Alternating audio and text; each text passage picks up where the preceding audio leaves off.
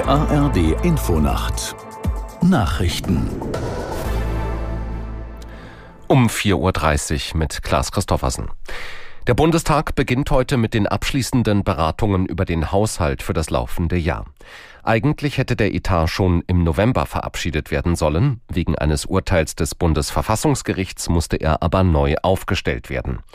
Hauptstadtkorrespondent Martin Polanski erläutert, wie der Haushalt 2024 nun aussieht. Der Haushalt sieht Ausgaben in Höhe von knapp 477 Milliarden Euro vor, immerhin fast 20 Milliarden Euro mehr als 2023.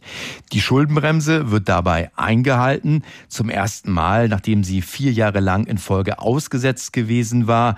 Es muss an vielen Schrauben gedreht werden in diesem Haushalt. Zum Beispiel wird die Steuer auf Flugtickets erhöht. Die Landwirte müssen mit weniger Subventionen für den Agrardiesel auskommen und auch bei der Entwicklungshilfe wird gespart. Die Ampelfraktionen und die Union sind sich offenbar einig über eine Grundgesetzänderung zum Schutz des Bundesverfassungsgerichts. Das berichtet das Redaktionsnetzwerk Deutschland und beruft sich auf Koalitions- und Oppositionskreise. Aus der Nachrichtenredaktion Franziska Amler. Hintergrund ist eine Debatte darüber, wie insbesondere das Bundesverfassungsgericht vor möglicher Einflussnahme durch die AfD geschützt werden kann. Damit soll es schwieriger werden, das Gericht als Kontrollinstanz lahmzulegen. Eine entsprechende Grundgesetzänderung solle bald kommen, heißt es. Ziel ist eine Situation wie im Nachbarland Polen zu vermeiden. Um das Grundgesetz ändern zu können, ist eine Zweidrittelmehrheit erforderlich. Die Regierungsfraktionen bräuchten also die Zustimmung von CDU und CSU.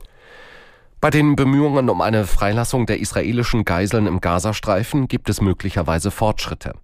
Nach Worten von Katars Ministerpräsident Al-Thani haben führende Unterhändler der USA und aus dem Nahen Osten dazu einen Rahmenvorschlag erarbeitet. Er solle der radikal-islamischen Hamas unterbreitet werden, sagte Al-Thani in Washington. Die konkreten Inhalte des Vorschlags nannte er nicht. Katar hat seit Beginn des Krieges zwischen Israel und der Hamas eine führende Vermittlerrolle inne.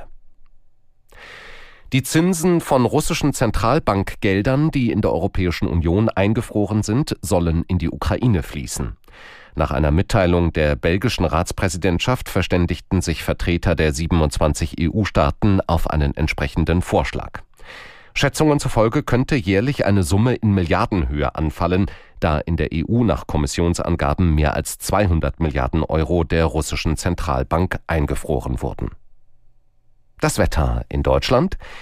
Tagsüber meist trocken, im Westen und Nordwesten später etwas Regen, Höchstwerte 6 Grad im Vogtland bis 14 Grad im Kölner Raum.